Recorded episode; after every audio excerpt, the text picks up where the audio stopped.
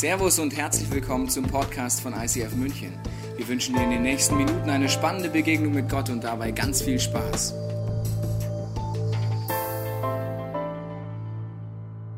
Schön, dass du dabei bist beim nächsten Teil unserer Hashtag Jesus-Serie hier im Neuraum, aber auch unsere Location heiße ich herzlich willkommen in allen Umgebungen von München, Augsburg und so weiter, aber auch zu Hause am Computer oder am Fernsehen, wenn du dabei bist. Der nächste Teil der Hashtag Jesus-Serie geht um eine weitere geistliche Quelle oder geistliche Übung, die eine lebendige Gottesbeziehung in neue Dimensionen bringen kann. Diese 40 Tage vor Ostern beschäftigen uns mit verschiedenen Quellen des Glaubens, die neu zu entdecken. Und heute ist eine Quelle, die ist vielleicht überraschend. Es geht um Freundschaft und Beziehungen. Und oft denkt man ja, der Glaube ist doch so was wie eine Privatsache. Also der Glaube, das bin so ich und dann gibt es die Menschen drumherum. Das sind jetzt zwei Sachen. Das Interessante ist, dass Jesus, als er uns davon erzählen wollte, als Sohn Gottes, was wirklich die Idee ist, es niemals getrennt hat. Und gerade in Beziehungen und Freundschaften und in kleinen Gruppen, wo Jesus im Mittelpunkt ist, ist eine der wichtigsten Quellen, um ein lebendiges Glaubensleben zu führen zu können. Das Interessante ist, ich habe dir ein Zitat mitgebracht von einem befreundeten Theologen, der hat es mal so ausgedrückt. Wir pflegen nicht unsere Gottesbeziehung und dann gesunde Freundschaften zu pflegen und Teil einer christlichen Gemeinschaft zu werden, sondern wir pflegen unsere Gottesbeziehung, indem wir gesunde Freundschaften pflegen und Teil einer christlichen Gemeinschaft werden. Das heißt, es ist nicht erst dann, sondern das eine ist wie ein, wie ein, äh, wie ein Raketenmotor für dich, der dich in neue Dimensionen bringen kann.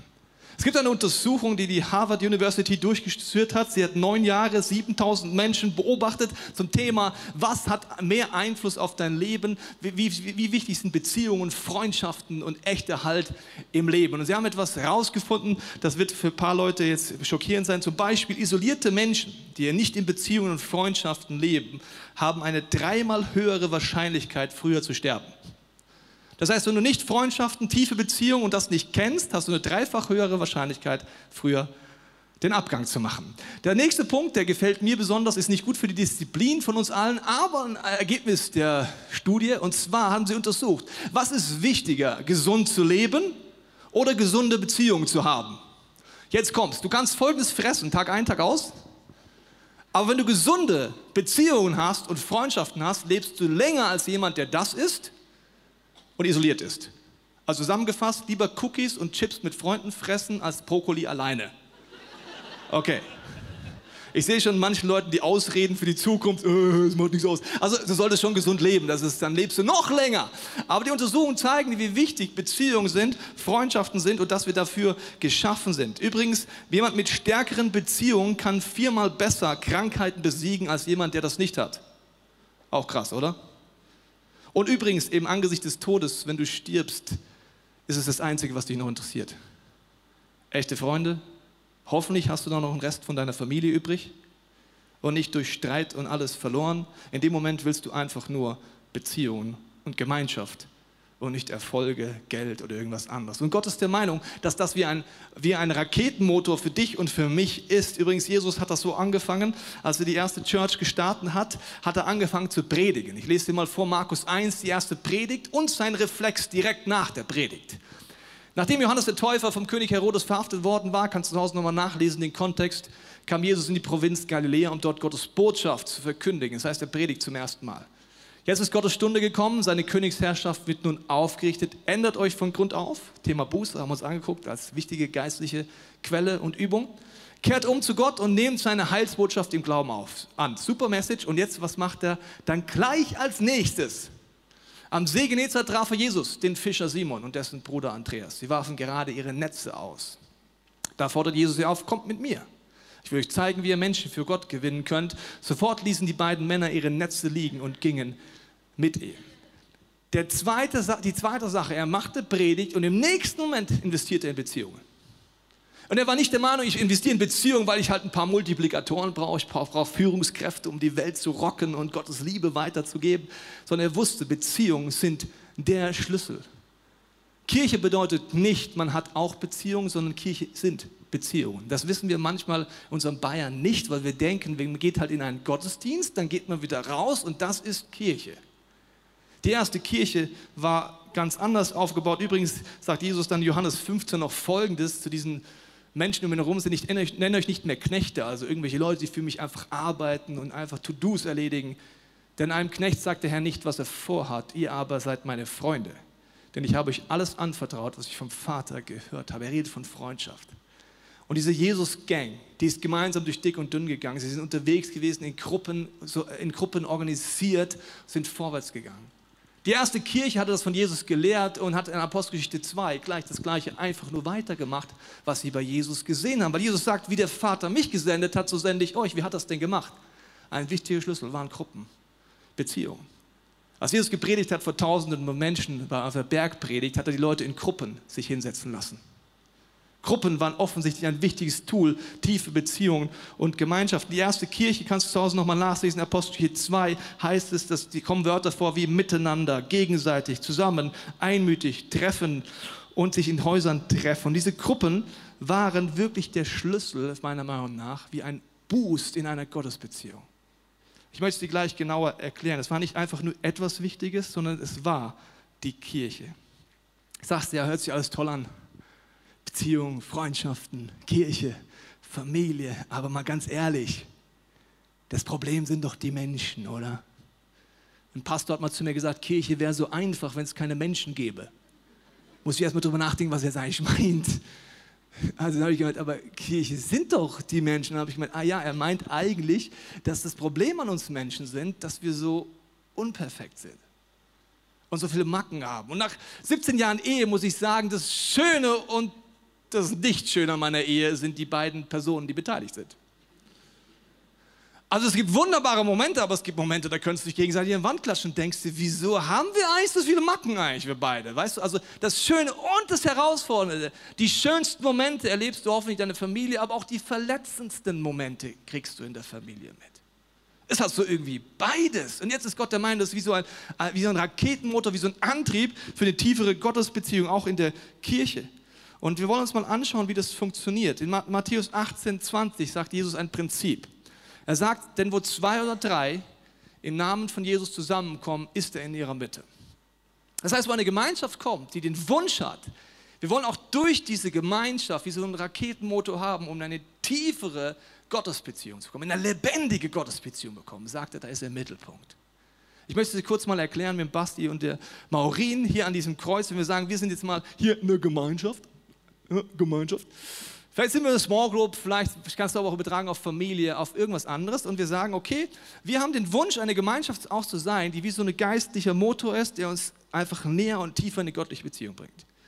Jetzt haben wir es nicht immer gleich gut miteinander. Aber vielleicht haben wir Streit, vielleicht gefällt ihm die Nase von anderen nicht oder was auch immer. Ja, also gibt genug Gründe, warum wir eigentlich sagen, eigentlich will ich der Person gar nicht jetzt näher kommen, sondern habe eher den Reflex wegzugehen. Das ist das Problem an uns unperfekten Menschen wir unperfekten Menschen haben eine Tendenz, wir sind schnell verletzt. Verletzt von Menschen, enttäuscht von Menschen, enttäuscht von Situationen, haben vielleicht Bitterkeit in unserem Herzen. Und was machen wir? Wir drehen den Rücken zu dieser Gemeinschaft und gehen weg. Jesus redet von etwas ganz anderem. Er sagt, gerade dann modelt er etwas. Weil wenn jemand weiß, man Enttäuschung, Verletzungen, Bitterkeit, Konflikten umgehen kann, mit Ablehnung umgehen kann, dann Jesus. Und er sagt, wenn es der Mittelpunkt folgend ist, nehmen wir uns mal vor, wir hätten jetzt alle einen Streit miteinander und lassen mal den anderen außen vor und sagen einfach, wir gehen einfach fokussiert auf Jesus zu. Jesus, ich will dir begegnen. Ich brauche jetzt echt deine Liebe, deine Kraft. Du weißt, die anderen beiden, die kotzen mich an. Und je näher du kommst, merkst du, oh, anderen sind auch auf einmal da. Jetzt haben wir unseren Mittelpunkt getroffen. Ein Freund von mir hat in seiner Stadt den Bischof gefragt, der katholischen Kirche, hat gesagt, schau mal, die Kirchen, stellen wir uns mal für verschiedene Kirchen, wir, wir sind so weit auseinander, katholische Kirche, Freikirchen, Charismatiker, Brüdergemeinde, wie soll das nur klappen in unserer Stadt? Da hat der Bischof, der lebendige Gottesbeziehung hat, den Heiligen Geist kennt, alles gesagt, ganz einfach, lieber Freikirchenpastor.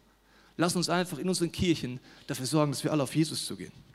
Wenn wir das alle machen, Katholiken, Evangelien, Freikirchen, dann treffen wir uns einfach in der Mitte.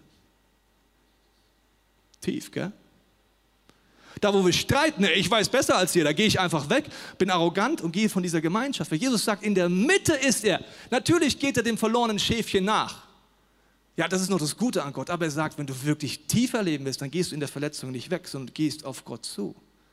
Und gerade dann, wenn ich das mache, werde ich verändert und erlebe die Kraft des Kreuzes. Wenn du nicht weißt, wie das funktioniert, kannst du heute Leute fragen, die dich mitgebracht haben oben oder äh, eine E-Mail schreiben, wie erlebe ich denn die Kraft des Kreuzes? dass Jesus Vergebung, Veränderung, Heilung, Neuanfang schenkt, Get-Free-Momente schenkt. Weil das passiert, wenn ich nicht weglaufe, sondern drauf zulaufe. Vielen Dank euch beiden. War super mit euch hier in der Small Group zu sein. Echt tolle Menschen. Das heißt, dieses Prinzip wird oft von uns vernachlässigt. Jesus sagt, das Ziel ist, wenn du lebendiger Christ bist, dass du ihm ähnlicher wirst und nicht, dass du wegläufst, wenn es anstrengend wird. Ähnlicher wirst du erst dann, wenn es anstrengend wird und du die Entscheidung hast, wegzulaufen oder auf Jesus zuzulaufen. Wenn wir Frau und ich einen Streit haben und wir beide im Herzen auf Jesus zulaufen, wird er uns immer einen Geist der Versöhnung geben, immer einen neuen vergeben und werden uns immer auch wieder annähern. Wenn ich weglaufe, ende ich in Bitterkeit und in anderen Umständen. Das gilt für eine Kirche, für eine Small Group, das gilt für eine Familie, das gilt für Freundschaften. Und es gibt ein Prinzip, die Bibel verwendet immer wieder Bilder und er nimmt starke Bilder, damit wir ein bisschen drüber nachdenken können. Und wenn in der Bibel auf ein Bild, auf eine Vergleichs, äh, auf eine Metapher triffst, dann denk drüber nach bitte und frag den Heiligen Geist, warum es da steht, weil man sagt, ein Bild sagt mehr als tausend Worte. In 1. Petrus 5, Vers 8 gibt es folgendes Bild. Da heißt es,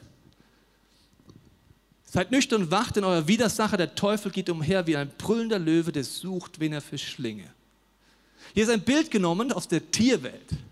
Und der Teufel als destruktive Kraft das Ziel hat, dass du eben nicht aufblühst, dass du eben wegläufst aus Gemeinschaft, dass du in deinem Ego hängen bleibst, in deiner Vorstellung, in deiner Konfession hängen bleibst, was auch immer. Hat eine Strategie, wie ein Löwe zu brüllen und schauen, wen er verschlingt. Nachdem ich hier fast nur Stadtkinder sehe und gesehen habe, die wenigsten schauen Discovery Channel, so wie ich, erkläre ich euch kurz, was das bedeutet. Wie geht denn ein Löwe auf Jagd? Ein Löwe brüllt, ja, äh, wir das Bild haben vom Löwen bitte. Er brüllt, dann sammelt er, ich meine, ist schon ein bisschen macho, die Frauen, die machen deinen Job, aber ist egal. Gut, also, der nimmt dann die Frauen, sagt, jetzt greifen wir an. Die Frauen äh, tun ähm, sich äh, vorbereiten, sie sehen eine Herde, sie sind vorbereitet und sie haben eine Strategie, wie sie gleich angreifen werden. Weil Löwen sind schlaue Tiere. Sie wissen genau, es gibt nicht viele Möglichkeiten, wie sie was zum Fressen bekommen, was sie verschlingen können. Weil wenn da eine Herde da ist, nehmen wir mal diese Tiere, kannst du auf Zebras übertragen, auf alles übertragen. Ein Löwenrudel würde niemals mitten in eine Herde reinlaufen. Niemals. Da kriegen sie Hufe ab, da kriegen sie irgendwas anderes ab, da können sie sogar tödlich verletzt werden. Wenn ein Zebra ausschlägt nach hinten, dann ist der Löwe einfach tot. Der Löwe würde niemals in die Mitte einer Herde laufen. Der Löwe würde niemals in die Mitte laufen, da wo es Kreuz ist. Aber was er macht ist, eine teuflische Strategie in dem Bild, er versucht, kranke Tiere und Jungtiere von der Herde zu trennen. Das ist die Strategie. So simpel, so effektiv.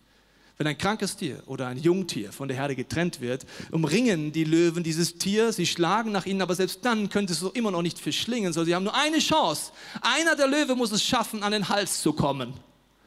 Und erst wenn er am Hals ist und so lange zudrückt, irgendwann wird das Tier ersticken.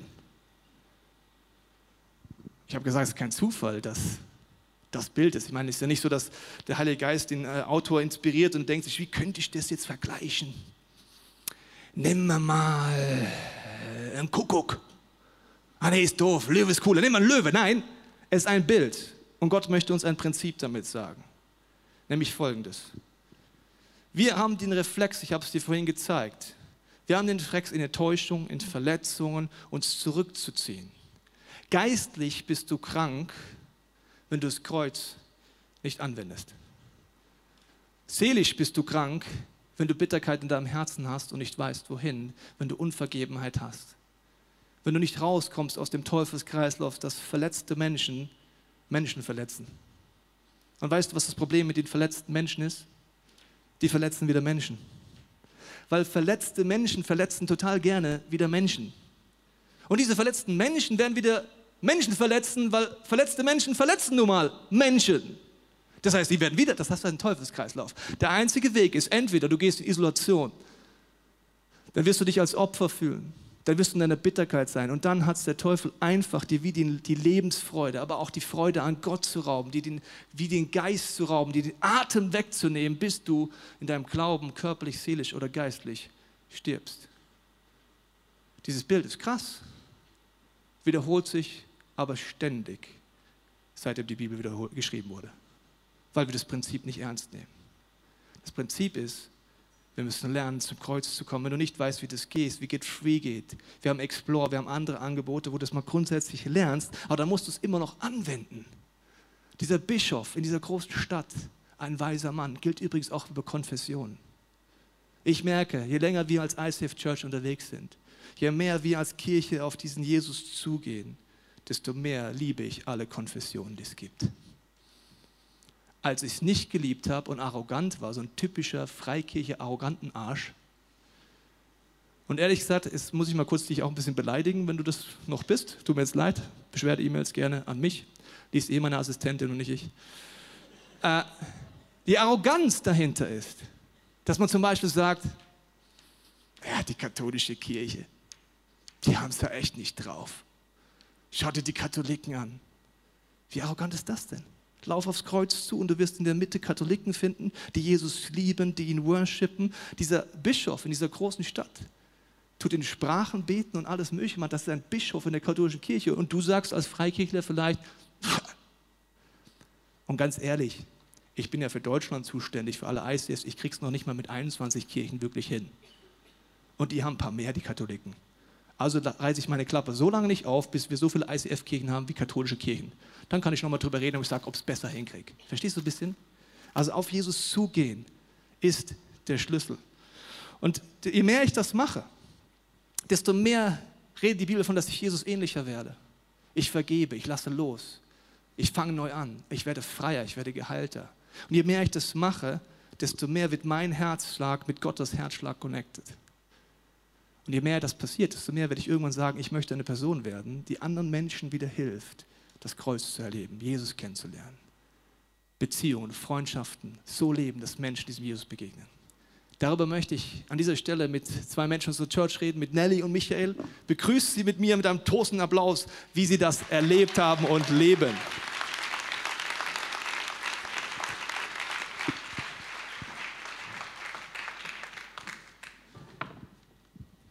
Hallo, ihr Lieben. Hallo. Schön, dass ihr da seid. Ähm, ihr habt ja auch Jesus kennengelernt, so eine lebendige Gottesbeziehung. Wie sah das denn euch aus? Es gab ja wie so zwei Schritte. Erster Schritt, Kindheit, Jugend etc. Wie sah das da so aus? Nelly? Ja, ich bin in einer gläubigen Familie aufgewachsen. Das heißt, ich kannte Gott und Jesus von klein auf. Ähm, habe aber allerdings in der damaligen Kirche ein paar komische Erfahrungen gemacht. Ähm, wo ich mir gedacht habe, so ist nicht der Glaube und so ist auch nicht der Jesus, wie ich ihn mir vorstelle. Und ähm, ja, diese komischen Erfahrungen, die hatten einfach damit zu tun, dass ähm, gefühlt für mich Glaube und Gott ähm, einfach etwas religiös und auch moralisch vorgestellt wurde. Und mit 20 Jahren habe ich mir gedacht, nee, da habe ich keinen Bock drauf. Ähm, also Kirche ist nicht meins. Also eher so der moralische Zeigefinger, so hast du es kennengelernt. Wie hast du es kennengelernt? Ich bin so im Umfeld der katholischen Kirche groß geworden. Meine Eltern waren da sehr aktiv und ich dann auch. Ich war mal Messdiener des Jahres. Und gibt's das echt? Das gibt's. Das gibt's wirklich. Was, was bekommt man dann? Eine Urkunde und ein Frühstück mit dem Pfarrer. Wow, das will ich auch mal ein Messdiener des ja, Jahres. Ich komme gerne zum Frühstück. Zu okay, alles klar, gut. Freue mich auf die Einladung. Ja. Und dann, also Messdiener ja. des Jahres, also Titel hattest du? Titel hatte ich und äh, Kirche habe ich auch kennengelernt, aber halt mehr so ähm, in Form von Ritualen und Regeln. Und eine Gottesbeziehung hatte ich nicht. Also Gott war in meinem Leben nicht aktiv und präsent. Finde interessant, dass ihr das unterscheidet, so eine lebendige Gottesbeziehung und Kirche. Jetzt geht ihr regelmäßig wieder in eine Kirche. Wie kam das denn dann? Ja, wir haben Freunde, Georg und Elsa, die haben nicht locker gelassen. Sie haben uns ständig eingeladen, ins ICF mitzukommen und sie waren wirklich hartnäckig uns äh, fiel wirklich gar nicht mehr ein, wie wir Nein sagen können. Und ähm, an einem Nachmittag war das so, dass Georg eben zum Musikunterricht äh, meiner Kinder kam und eine Einladung zur Ladies Night dabei hatte. Und ich dachte schon, oh nee, und meine Freundin war gerade da. Und während ich überlegt habe, wie sage ich jetzt wieder mal Nein, sagt meine Freundin, hey Nelly, da gehen wir hin. Und ich dachte mir nur so, okay, also ich komme in die Ladies Night und äh, schon als ich den Neuraum betrete, merkte ich, hier ist irgendetwas anders. Es, ich, war so, ich war so beeindruckt, ich war einfach so ergriffen und ähm, habe gemerkt, Gott ist hier zu Hause. Ich habe es einfach gespürt. Und ähm, ja, die Celebration habe ich durchgeweint. Wenn Michael deine Frau verlässt, schlecht gelaunt die Wohnung, weil sie jetzt in der Ladies Night, whatever it is, geht, kommt irgendwie verändert wieder. Er kommt total begeistert wieder, also richtig energiegeladen und freudestrahlend und erzählt, wie toll das war und meint, die Kirche, die muss, das müssen wir kennenlernen, da gehen wir am Sonntag mal hin. Und dann äh, gab es noch so ein kleines, ähm, einen kleinen Stolperstein zwischendurch, weil wir haben nämlich vorher einen Podcast angeguckt und da war Pastor Teichen, hat er gepredigt und so und ähm, das war ja nicht so gewohnt, solche Predigten und da habe ich nur nach einer Viertelstunde gesagt, du mach mal aus, den Typen halte ich nicht aus. heute ist, ist es anders. Heute ist, ist anders, schön, ja, schön, dass du noch dazu ja. gesagt hast. Danke, ja, Michael. Heute Ja. ist anders. Ich liebe deine Predigten heute. Ja, genau. Also du bist ja, Ja, jetzt und rausgekommen, Gott ist größer war- als meine Predigten waren wir zum Glück. Trotz, trotzdem waren wir am Sonntag dann hier in der Celebration und da ist etwas mit mir passiert, das konnte ich gar nicht und kann ich heute noch gar nicht so richtig beschreiben. Also, also mein Herz war so richtig berührt, ich war emotional total ergriffen von der Musik, von den Predigten. Also in mir ist was passiert und ich konnte das damals gar nicht greifen. Heute weiß ich, das war der Heilige Geist und heute ist mir klar, Gott war da richtig an mir dran an dem Tag. Das ist, ihr fangt etwas anderes an zu erleben. Nicht so eine Religiosität vielleicht, sondern etwas Lebendiges. Am Anfang seid ihr, habt ihr mir erzählt, rein, raus, gegangen, möglichst schnell wieder weg, bloß nicht mit Leuten zu tun haben, weil Kirche war nach wie vor suspekt. Wie hat sich das denn geändert? Ja, das war ein Wendepunkt war an, nach einer Celebration, nach der Predigt waren wir hinten im Gebetsteam, weil Nelly ein Anliegen hatte. Ich war mitgegangen und da hat die Beate Wagner für uns gepredigt. Nelly hatte auch einen Durchbruch im Gebet erlebt und Beate ist dann an uns wiederum dran geblieben. Und immer wieder hat sie uns begrüßt, wenn wir herkamen, also konnten wir nicht mehr so heimlich rein rausschleichen und so. Und dann fing sie immer wieder an zu fragen, ob wir schon eine Small Group haben. Und das wollte ich damals gar nicht, das war mir echt zu viel. Und dann sind wir so über Umwege, sind wir dann doch in eine Small Group gekommen zum Konstantin Fritz. Und da habe ich wieder was erlebt, was ich eigentlich so nicht erwartet hatte. Was mich beeindruckt hat, war diese Offenheit. Diese Offenheit, wie dort über das Leben, den Glauben, Probleme, Umgang mit Problemen gesprochen wurde und du konntest da wirklich über deine Herausforderungen reden, ohne Angst zu haben, dass dich einer verurteilt oder mit dem erhobenen Zeigefinger kommt, sondern es ging immer darum, sich gegenseitig zu helfen. Und Konstantin, der hat uns auch immer so herausgefordert mit dem einen oder anderen geistlichen Thema. Und ich habe mich dann entschieden und er hat mich begleitet, zum Get Free zu gehen. Und das war für mich auch nochmal so ein richtiger Durchbruch. Ich habe ja so 50 Jahre ähm, ohne Gott gelebt, da hat sich einiges angesammelt und ich konnte diesen ganzen Ballast loswerden. Und das zusammen mit der Gemeinschaft dort in der Small Group, die ich erlebt habe, das hat mir geholfen, so richtig Schritt für Schritt meine Gottesbeziehung aufzubauen. Das heißt, ihr habt vieles erlebt von dem, was ich versucht habe zu beschreiben. Ihr habt erlebt einmal, wie Leute an euch dran geblieben sind, weil sie diesen Wunsch hatten, selber, dass andere Menschen Jesus erleben. Ihr habt erlebt, dass Menschen beteiligt waren, um eine tiefere Dimension der Gottesbeziehung zu ermöglichen in einer Small Group, die so Jesus zentriert ist. Jetzt ist es ja so, dass ich vorhin gesagt habe, je mehr man das erlebt, je mehr man das lebt, desto mehr hat man ja selber den Wunsch, dass Gott einen auch selber benutzt. Das habt ihr ja angefangen zu leben und selber Leute mitgebracht. Wie war das denn, Nelly? Ja, genau. Jetzt waren wir begeistert und ähm, von Gott natürlich, von ICF und wollten wahnsinnig gern, dass ein Freund von uns, der Bernd, mitkommt. Und ja, wir haben ihn eingeladen. Er war recht skeptisch am Anfang, aber er kam mit. Und während des Worships habe ich so mal zu ihm rübergeschaut und habe einfach gesehen, wie er total ergriffen ist, wie Gott ihm gerade begegnet. Und ähm, ja, äh, auf der, genau, auf der Heimfahrt hat er dann absolut begeistert erzählt, wie begeistert er ist, dass so viele junge Menschen hier im ICF sind. Ja, und jetzt sind äh, Bernd und seine Frau Ruth ähm, Teil vom ICF und ähm, ja, sehr aktiv mit Jesus unterwegs. Und darüber freue ich mich sehr. Und eines Tages war zum Beispiel meine Schwester Uli mit ihrem Mann auf der Durchreise, kam aus dem Urlaub zurück, auf dem Weg zurück nach Norddeutschland. Dann haben wir auch über Kirche gesprochen, über unseren Glauben. Und dann haben sie extra verlängert noch einen Tag und sind gesagt, haben gesagt, wir kommen am Sonntag mal mit, haben sich das angeguckt und sind gefahren und haben gesagt, wow, das war mal echt was anderes. Wenn es so eine Kirche bei uns zu Hause auch gäbe, da würden wir hingehen. Und sie haben dann auch ihren beiden Söhnen erzählt. Und ähm, der Junge von den beiden, mein Neffe Philipp, der hat dann daraufhin angefangen, Podcasts zu gucken und hat gesagt, also Michael, das sind Predigten, die kann ich echt mir anhören. Und so wie da über die Bibel gesprochen wird, da fällt es mir auch nicht schwer, was anzunehmen. Ja, viele Menschen haben eine Veränderung bei uns festgestellt und wollten wissen, was es ist, was uns so verändert hat. Ähm, ja, und Michael und ich, wir haben dann eigentlich ein, einfach angefangen, ähm, keine Gelegenheit auszulassen, mit Menschen ins Gespräch zu kommen. Zum Beispiel die Ariane. Mit der Ariane, die Ariane stand äh, nach einer Celebration oben in der Lounge ähm, und wartete auf einen Freund. Ähm, ich sah sie da stehen und ähm, wir kamen ins Gespräch. Wir haben Telefonnummern ausgetauscht, wir haben uns besucht. Ähm, es ist eine sehr tiefe Freundschaft entstanden und ähm, in dieser Freundschaft hat sie einfach auch den Kontakt zu Jesus gesucht und gefunden. Und dann gab es zum Beispiel noch Gregor und Angelika, mit denen sind wir in Kontakt gekommen, auch über unsere Small Group. Freunde von ihnen ähm, äh, haben uns in Kontakt gebracht miteinander, weil Nelly und ich in der Eheseelsorge aktiv sind und Gregor und Angelika wollten in, ihre, in ihrer Ehe Schritte gehen. Dann haben wir uns ein paar Mal getroffen und inzwischen haben sie Jesus in ihr Leben eingeladen und sind auch immer wieder mit ihren Kindern sonntags hier im ICF. Das sind ja viele Geschichten, wo man hört, dass ihr euch Gott zur Verfügung stellt, dass ihr einladet, auch dran bleibt, äh, manchmal so hartnäckig wie bei euch. Jetzt haben wir öfters das Wort gehört, Jesus ins Leben einladen. Also äh, Nelly, was, was würde es bedeuten, wenn jetzt jemand dich das fragen würde, oder wie erklärst du jemand, was ist denn dieser Startschuss für eine Gott, lebendige Gottesbeziehung? Wie mache ich das denn? Ja, da habe ich ein wunderschönes Erlebnis gehabt. Ich habe eine Freundin eingeladen, ins ICF eingeladen und ähm, das war nach, der, nach dem zweiten Mal, nach der zweiten Celebration, ähm, sind wir noch ins Love Changes Café gegangen und haben einen Kaffee geschlürft. Und äh, während wir so ganz entspannt den Kaffee schlürfen, fragt sie mich plötzlich, Nelly, was muss ich tun, dass dieser Jesus in mein Leben kommt?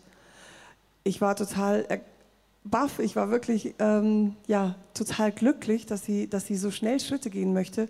Und ähm, ich habe ihr einfach gesagt, ja, lass uns zusammen beten und du kannst Jesus jetzt einfach in dein Herz, in dein Leben einladen und äh, schauen, was passiert dieser Startschuss ist ja etwas, was ich erlebt habe, was ihr, so, was ihr so erlebt habt und was auch du heute, wenn du es noch nie gemacht hast, als Experiment noch einmal machen kannst, mit mir gemeinsam ein Gebet sprechen, wo du sagst, Jesus, ich gebe dir die Chance, in mein Leben zu kommen, dass du anfängst mir zu zeigen, dass du der Sohn Gottes bist, was mit dem Kreuz auf sich hat, was deine Gedanken sind.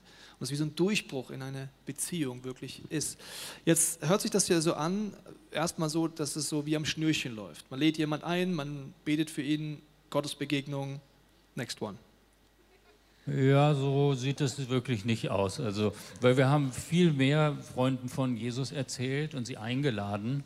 Und ähm, ich habe eine Reihe von klaren Absagen bekommen, so nach dem Motto, du lass mich damit wirklich bitte zufrieden. Und ähm, andere Freunde, die waren einmal mit dabei und dann sind sie aber nicht wieder mitgekommen und da wollten aber, glaube ich, auch nicht so richtig rausrücken, was es jetzt war. Wir wissen das auch nicht.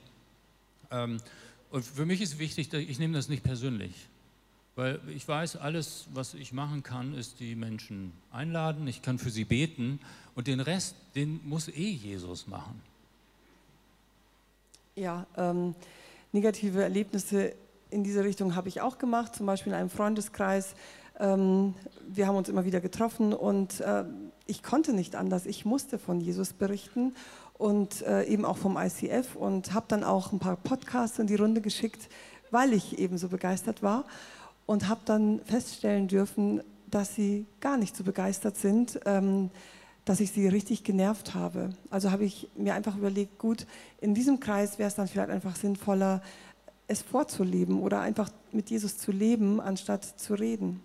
Und ähm, ja, erfreulicherweise wurde ich letzte Woche eben angerufen und ähm, sie wollen den Kontakt mit mir interessant, dass wenn man dranbleibt, auf einmal doch über längere Zeitraum wieder Sachen aufgehen. Wie erlebst du das, wenn man dranbleibt? Ja, dranbleiben ist ganz wichtig. Ich habe zum Beispiel einen Geschäftspartner, Geschäftsfreund, mit dem verstehe ich mich wirklich gut. Der ist auch mal sehr interessiert daran und fragt auch immer, was wir hier so in der Kirche machen und, und wie meine äh, meine, mein Weg mit Gott ausschaut. Und ich habe ihn schon so oft eingeladen, nochmal mitzukommen. Bisher war er nicht da. Ich habe es heute auch probiert. Heute hat er wieder einen anderen Termin. Aber ich probiere es nächste Woche wieder. Ich werde ihn einladen zu den Days of Hope, zu Ostern. Und das wäre doch mal vielleicht eine gute Gelegenheit.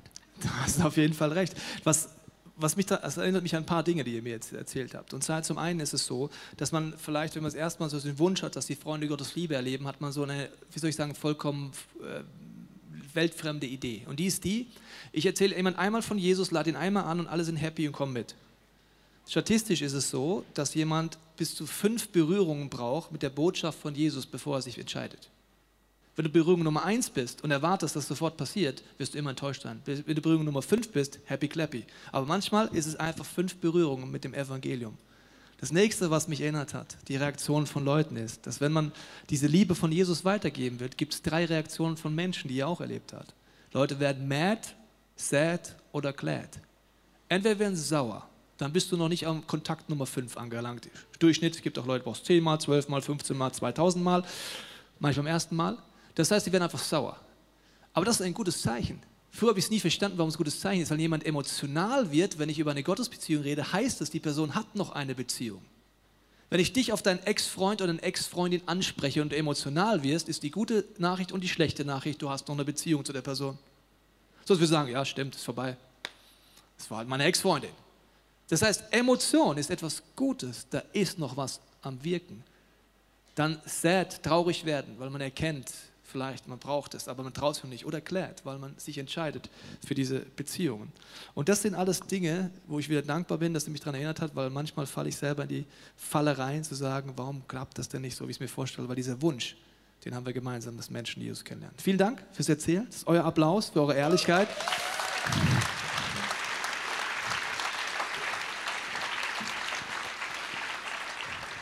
Ich möchte dich einladen, heute mit mir in allen Locations oder zu Hause, wenn du hier bist, Entscheidungen zu treffen. Vielleicht ist es für dich dran zu sagen, okay, ich kenne diese Gottesbeziehung noch nicht, ich kenne diese persönliche Beziehung noch nicht, dann werde ich gleich beten und du kannst diese Chance Jesus geben, dass in dein Herz kommt und du eine lebendige Gottesbeziehung startest. Kirche ist nicht ein Treffen. Das ist ein Ort hier, wo man diesem lebendigen Gott begegnen kann, ja, aber es gibt noch viel mehr und vielleicht ist es für dich dran, eine Gruppe zu finden, und tiefe Beziehungen zu leben und nicht wegzurennen im Schmerz, sondern auf Jesus zuzurennen. Vielleicht ist das dein Schritt. Vielleicht ist für viele von uns auch der Schritt, dass wir sagen, ich möchte ein Freund, eine Freundin für andere werden. Wie Micha und Nelly jetzt viele Geschichten erzählt haben, dass sie beteiligt waren, indem sie Menschen eingeladen haben, indem sie für sie gebetet haben und in der Demo zu wissen, jeder braucht eine Gottesbegegnung. Wir brauchen keinen überzeugenden Christen, der alle Antworten hat. Wir brauchen eine Gottesbegegnung. Und wenn du keine Gottesbegegnung hattest, dann kannst du heute beten darum. Vielleicht ist es für dich dran, einfach zu sagen, auch ich will die nächsten Wochen nutzen. In zwei Wochen ist Ostern, Days of Hope. Es ist ein Moment, wo es die Osterbotschaft ich predigen werde. Ich freue mich sehr drauf. Seit Wochen bereiten wir diese Predigt vor. An Ostern können Menschen erleben, was es heißt, im Schmerz, in Verletzungen einen Gott zu finden, der da ist. An Ostern können Menschen, die verwirrt sind, weil sie Gott nicht verstehen, weil sie nicht verstehen, warum das passieren muss, weil sie sich nicht mehr zurechtfinden im Leben oder die Erschütterungen in unserer Welt, die Ängste vor Terror, die Ängste vor der Zukunft, die Ängste vor der Wirtschaftskrise so uns so unruhig machen, dass wir verwirrt sind. An Ostern erlebst du eine Botschaft, wie du darin Frieden finden kannst. An Ostern kannst du einer Auferstehungskraft begegnen, die Todes lebendig machen kann. Egal wie tot sich deine Beziehungen anfühlen, wie tot sich dein Herz anfühlt egal wie hoffnungslos du bist, die Days of Hope sind ein Ort, wo wir als Kirche zusammenkommen, unsere Freunde mitnehmen. Ich werde es beten und wenn du magst, kannst du deinem Herzen mitbeten, dass es ein Tag ist heute, wo du Gott neue Möglichkeiten gibst, zu dir zu reden, dich zu benutzen und zu zeigen, dass Beziehungen, Freundschaften und Gruppen, wo in der Mitte Jesus sind, ein, wirklich eine geistliche Quelle sind, um in neue Dimensionen zu kommen. Vater, ich danke, dass wenn wir die Augen schließen, unser Herz öffnen, dass du jetzt wirkst, Heiliger Geist. Und ich möchte jetzt dir zusprechen, wenn du heute merkst, dass Gott an dein Herz klopft und du merkst, du wünschst dir eine lebendige Gottesbeziehung. Wenn du weißt, du kennst bis jetzt nur vielleicht Religiosität oder ein Kopfglauben, dann lade ich dich ein, mit mir Folgendes zu beten. Jesus, ich bete, dass du in mein Leben kommst. Ich nehme es an, dass du am Kreuz für mich gestorben bist. Ich nehme es an, dass du für mich einen Plan hast. Zeig mir, was dein Wille ist veränder mich mit deiner Kraft und hilf mir, eine Gemeinschaft zu finden, die diese Veränderungskraft freisetzt. Und Vater, ich bete jetzt auch für alle, die mit dir unterwegs sind. Ich segne dich jetzt mit Hoffnung. Vielleicht mit einer Sehnsucht, nicht mehr wegzulaufen im Schmerz, bei Enttäuschung, sondern zu erleben und zu lernen, wie man aufs Kreuz zuläuft. Vielleicht ist es für manche heute dran, sich am Get Free anzumelden. Für andere dran, Explore zu starten. Für andere stand dran, den Group Finder zu öffnen. Ich danke dir, Vater, dass du Großartiges vorbereitet hast. Ich segne dich auch mit neuer Hoffnung für deine Gruppe, wenn du schon eine hast. Dass du der Erste sein wirst, der aufs Kreuz zugeht und alle einlädt, sich in der Mitte zu treffen. Ich danke dir, Vater, dass du jetzt wirkst. Ich danke dir, dass du, Heiliger Geist, jetzt anklopfst unsere Herzen und wir diese gesungenen Gebete einsteigen können, wo du weiter mit uns kommunizierst. Amen. Wir hoffen, dass dir diese Predigt weitergeholfen hat. Wenn du Fragen hast, kannst du gerne an info at icf-moenchen.de mailen und weitere Informationen findest du auf unserer Homepage unter www.icf-moenchen.de.